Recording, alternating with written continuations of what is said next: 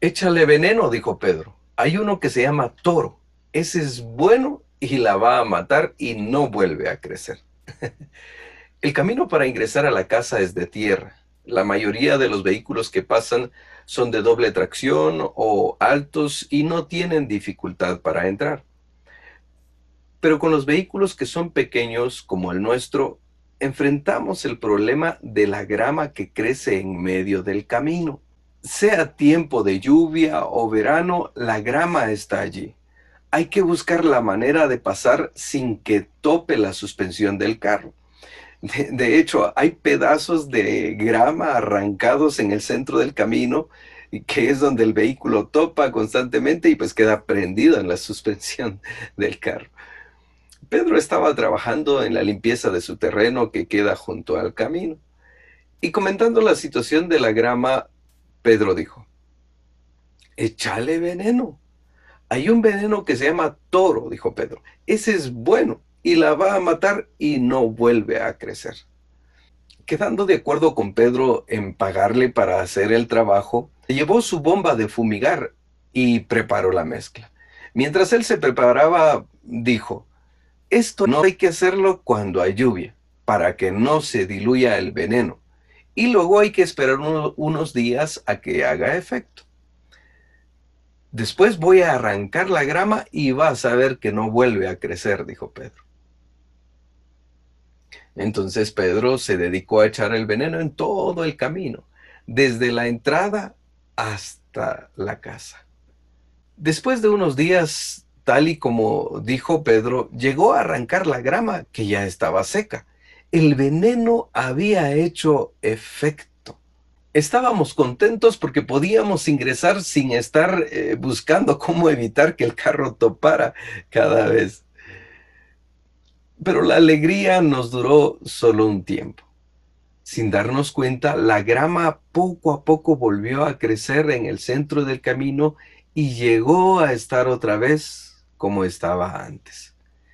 Creímos que habíamos resuelto este asunto, que la grama no iba a crecer otra vez.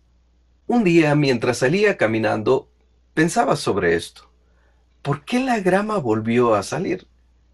¿Y por qué no ocurre lo mismo en los lados del camino, sino solo en el centro?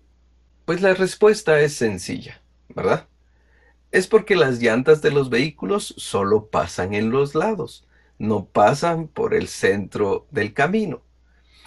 También todos los que caminamos por el lugar rara vez lo hacemos sobre la grama. Caminamos sobre el camino marcado por las llantas de los vehículos.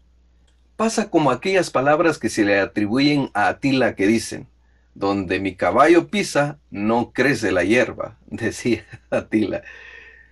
Nos dimos cuenta que para disfrutar de una entrada libre de topes teníamos que hacerlo nosotros o pedirle a Pedro que venga a cada cierto tiempo a echar nuevamente veneno y arrancar la grama. La otra opción es simplemente dejar que la grama esté allí y renegar de ella cada vez que pasemos.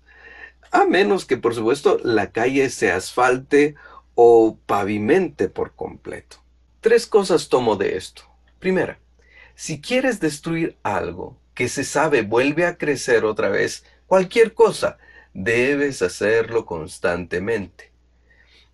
Esto lo podemos aplicar a nuestros malos hábitos, a nuestros malos pensamientos, actitudes o vicios.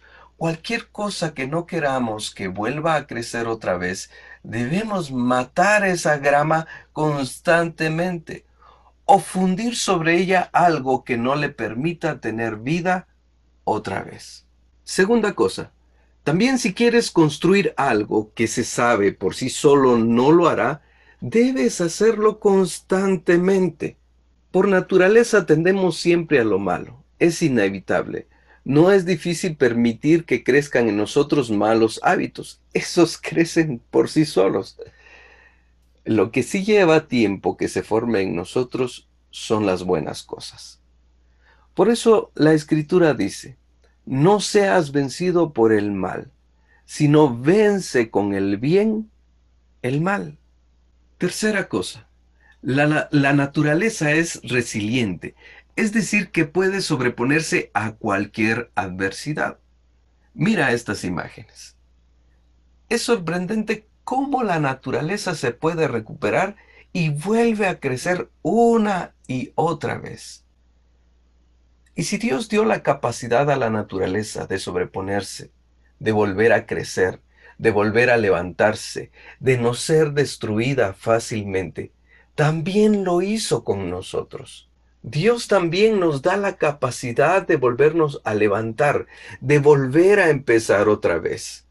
Si algo te quiso pisotear para destruirte, el pecado envenenó tu vida para que murieras, el Señor te perdona y te da la libertad de crecer otra vez, de empezar de nuevo y volverlo a intentar. Y recuerda que si Dios está contigo, ¿quién contra ti? Que Dios te dé sabiduría en tu camino. Hasta la próxima.